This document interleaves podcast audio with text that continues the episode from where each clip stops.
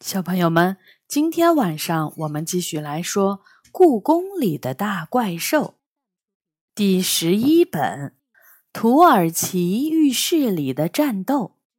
这本书是由常怡写的，中国大百科全书出版社出版。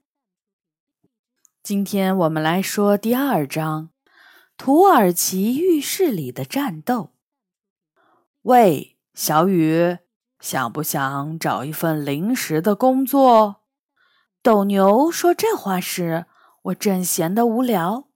漫长的暑假，当我的同学们跟着父母在世界各地度假时，我却只能待在故宫里。暑假是故宫游客最多的时候，也是工作人员一年中最繁忙的时候。妈妈连喘口气的时间都没有，更别提带我出去玩了。当然想，可是我还没成年，属于童工。任何人雇佣我，都是违反了人类的法律的。我叹了口气。人类有专门阻止孩子工作的法律？斗牛满脸怀疑。是的，为的是防止一些坏人强迫孩子们工作。你不会明白的。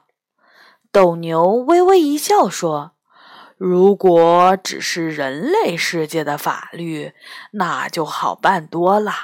毕竟我们这个世界不属于人类世界，所以我们雇佣你是不违法的。”我有点吃惊。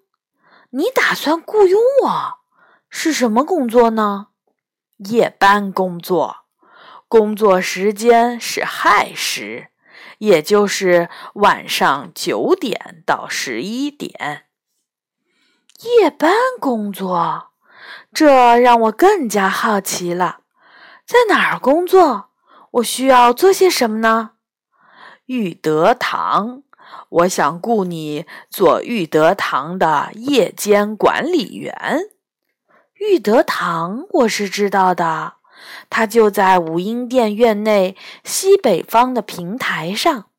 茂密的柏树和秋树遮住了它大部分的建筑体，只露出不算宽敞的门。很多人都不会注意到这座不起眼的宫殿。玉德堂晚上需要管理员，我问。说实话，别看我在故宫里玩了这么多年，还从没有进过玉德堂。从我记事的时候开始，它的大门就是紧锁着，从来没有对游客开放过。今天晚上你去看看就知道了。他真的非常非常需要一位管理员，一位不是动物、不是怪兽、不是树精或神仙的人类管理员。我们的选择不多，只能在你和杨永乐之间选一个。最后，大家觉得还是你比较合适。斗牛挤了挤眼睛。是吗？我有点得意，没想到自己在故宫里这么被大家信任。管理员都要做什么呢？没什么难的，就是维持秩序而已。斗牛轻描淡写的说：“如果你打算接受这份工作的话，今天晚上我可以带你去了解一下情况。”明天就可以开始上班，听起来我应该能胜任。于是我决定接下自己人生中的这第一份工作。你们打算怎么付给我工资呢？我知道怪兽们是不可能付人民币给我的。斗牛不慌不忙地从他的鳞片下掏出了一枚小小的银元宝。只要你能干满两个星期，这个就是你的啦。我望着那枚闪着白光的银元宝，它还没有乒乓球大，但小巧可爱，一看就已经经历了上百年的岁月。成交！我痛快地说：“那跟我来吧。”斗牛迈开了牛蹄儿，朝无音殿走去。我跟在他身后。这是一个晴朗的夏夜，没有云，抬头就可以看到星星。五音殿黑色的剪影，像是深海中的大船。后院里响着蛐蛐儿们的合唱声。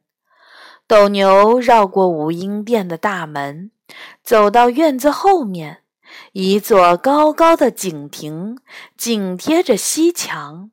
我有些意外。我从来不知道这里有一口水井，井亭旁边是一扇对开的红门，看起来应该是院子的后门。斗牛没费什么力气就打开了那扇门，院门正对着玉德堂宫殿的后墙。让我吃惊的是，在玉德堂黄色琉璃瓦的屋顶中间。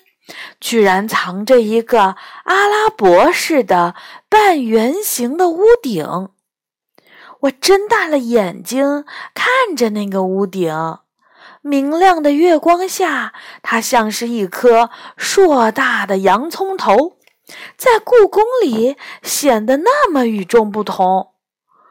这里是什么地方？怎么会有这样的屋顶？我忍不住问。进去你就知道了。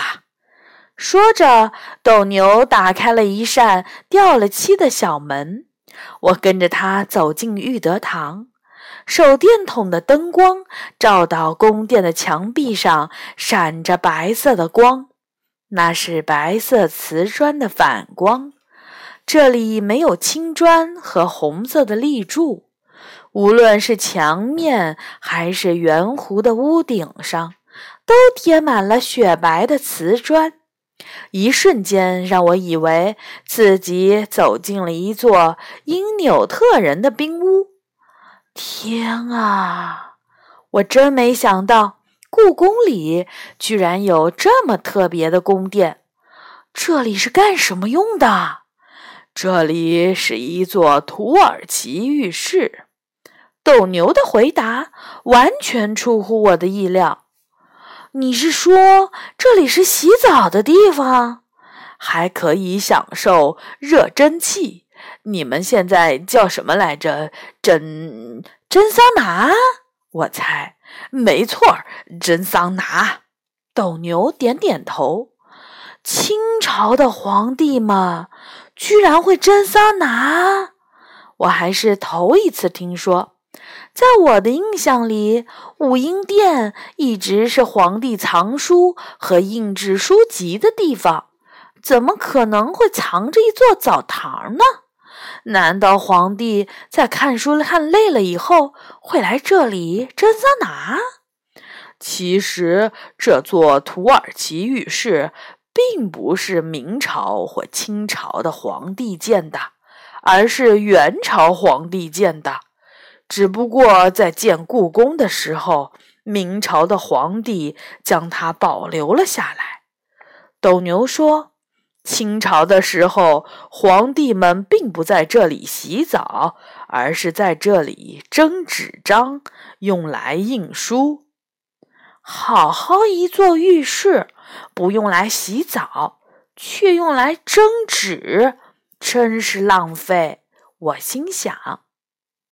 斗牛带我绕到了后墙外，那里有一个长满红锈的大壁炉和一口比浴缸还大的铁锅。他指着一条悬在半空的石槽说：“水井里的水会通过这条石槽被引进锅里，然后用锅炉烧开，浴室里就有蒸汽和热水了。”看起来挺先进的，我说，没错，只是从水井里打水有点累。不过别担心，这不在你的工作范围内。有专门的野猫负责打水、烧水和打扫浴室。我的眼睛瞪得老大，我不明白，你的意思是这里现在还会有人洗澡？不是人，是动物们。有的时候，怪兽们也会来争一争热气。斗牛回答：“所以我才要雇佣一位管理员。”这让我有点闷。我完全没有想到自己会成为一座土耳其浴室的管理员。那我需要做些什么呢？我刚才说了，维持秩序。斗牛说。你只要守在门口，让来沐浴的动物和怪兽排好队，谁先来谁就先使用浴室，一位使用完再轮到下一位，不要让任何一位夹塞儿，不要让浴室里的顾客被打扰。你只要做好这些就够了。行，我说，我懂了，很好。他用牛蹄儿拍了拍我的肩膀。天气最热的这段时间，顾客比较多。如果出了乱子，你的酬金就没了。不过我相信你没问题。明天天黑以后来上班吧。每天工作两个小时，两个星期后就能得到一枚银元宝。我怎么想都觉得这是一份报酬很不错的工作，所以第二天晚上还没到九点，我就来到了玉德堂。我一进院子就发现有人比我来得更早，在玉德堂的后门，也就是土耳其浴室入口的两侧，居然出现了一个小小的集市，和狐仙集市不同。这里摆摊的不是动物们，而是一些长相奇怪的人：粉色皮肤的、穿着长裙的少女，手指像树枝一样干枯的老人，头上插满了莲蓬的老婆婆，看样子都是故宫里的树精、草精与花仙们。大朵大朵的莲花灯浮在半空中。照亮了他们面前的商品：花瓣儿做成的香皂，散发着青草香味的浴液；丝瓜瓤子做成的搓澡巾，新鲜的艾草和花瓣；大葫芦做成的水瓢，甚至还有树皮做成的玩具小船。当然，也有不少我不认识的奇怪的东西。但是看上去，植物仙子们卖的东西应该都和洗浴有关。很多动物在集市上选购自己喜欢的洗浴用品，交换的物品也十分有趣。我亲眼看到一只野猫用一大包猫屎换了一大瓶沐浴液，好一个其乐融融的小世界呀！我嘴里哼着歌，走进了玉德堂。土耳其浴室里也是一派繁忙的景象。野猫们正在锅炉旁边忙碌，源源不断的清水通过石头水槽流进大铁锅里，大团大团的热气从锅里冒出来，我都快看不清野猫们的脸了。小雨。你来了呀！喵！一只长着虎斑纹、眼睛特别亮的橘猫跑到我面前。淘淘，你怎么在这里？淘淘是在故宫书店出生的野猫，因为出生的时候太胖，导致他妈妈大雪在生他的时候难产。书店的徐阿姨把大雪送到了宠物医院，大雪才顺利的把淘淘生了下来。我的家族一直经营着玉德堂的夜间浴室。喵，淘淘有些害羞的低下了头。难道你是这座土耳其浴室的老板？不，玉德堂不属于任何动物或怪兽、神仙，它只属于故宫。喵！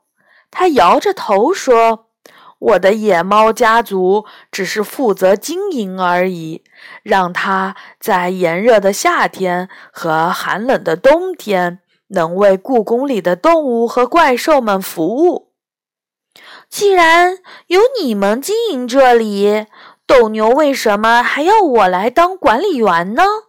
我有些奇怪。因为人类是唯一待在故宫里又不会使用这间浴室的生物。淘淘回答：“无论是让哪个动物、怪兽或神仙来当管理员，都难免会偏向。”只有人类才能做到公正。你能来，真让我们松了口气。喵！我还是没听明白，不就是让大家排队使用浴室吗？有什么公正不公正的呢？恰在此刻，门开了，挂在门口的小铃铛叮当作响，我被吓了一跳。营业时间到了。淘淘说：“看起来很紧张，你赶快守到门口去吧。”喵！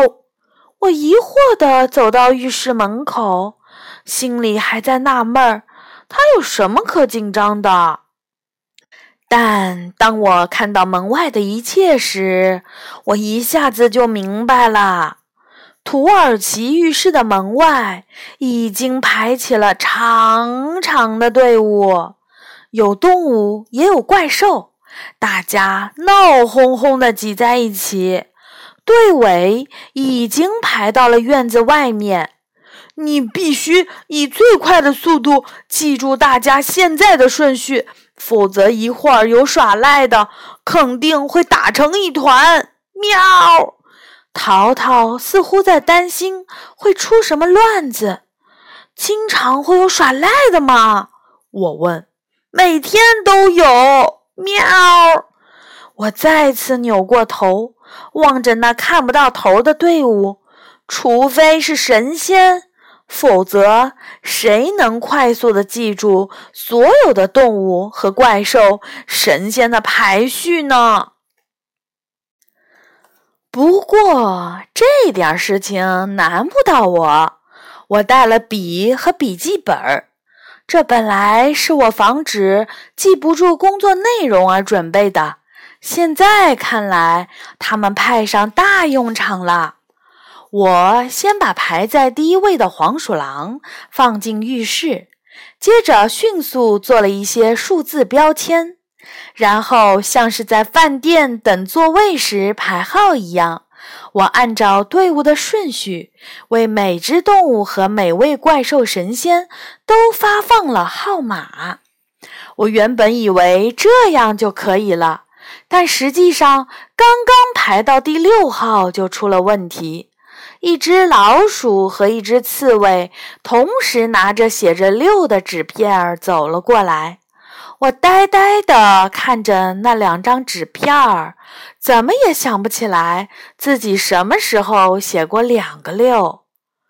这两张中有一张是假的，我肯定地对老鼠和刺猬说：“不可能有两个六号。”他的是假的，他的是假的，我的是真的。老鼠和刺猬几乎同时说：“我仔细盯着眼前那两张卡片儿，希望能看出哪张是伪造的。但无论怎么看，这两个数字都是我自己的笔记。”喂，小雨，你能不能快一点儿？你知道北京有多长时间没下雨了吗？我身上的毛都粘在一起了，老鼠不耐烦地催促我。它肩膀上搭着条脏兮兮的毛巾，看起来像是从人类的哪块抹布上剪下来的破布。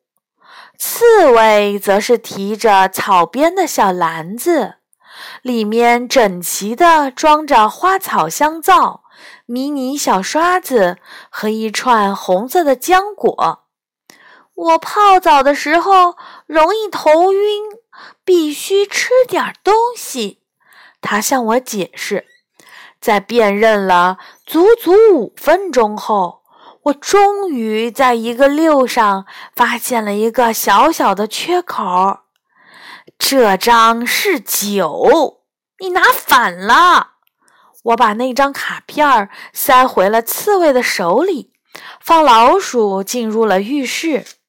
看来下次写号码的时候必须更加规范，才能避免麻烦。我擦了擦头上的汗。当浴室管理员没我想的那么简单。第一个小时还算平静，大家都乖乖的拿着号码排队，轻松地聊着天儿，或者无聊地望着天空。但是随着等候的时间变长，动物们开始变得急躁起来。只要有谁在浴室里待的时间稍微久一些，院子里的动物们就会大声嚷嚷，催促浴室里的家伙赶紧出来。当一只黄鼠狼很长时间后终于从浴室里走出来的时候，甚至有鸽子飞上了半空，向它的身上丢石块。生气的黄鼠狼“嗷”的一声，朝着鸽子扑过去。结果却遭到了动物们的集体围攻，我费了好大的力气才把它们拉开。黄鼠狼的身上少了一簇毛，而我的胳膊也不知道被谁捉破了。十一点下班的时候，我简直晕头转向，我不知道究竟发生了什么。我感觉一切都是我的幻觉。我回到妈妈办公室换了睡衣，一觉睡到第二天上午十点，整夜都在做动物们排队打架的怪梦。睡醒以后，我简单了吃的午饭，就一直在妈妈的办公桌旁忙碌。下午三四点钟的时候。桌子上已经堆满了我的成果，一大堆用打印机打印的一二三四中文数字号码牌，十张黄牌和五张红牌，以及一份土耳其浴室排队及洗浴规则。这是我人生中第一次写规则类的东西。刚开始。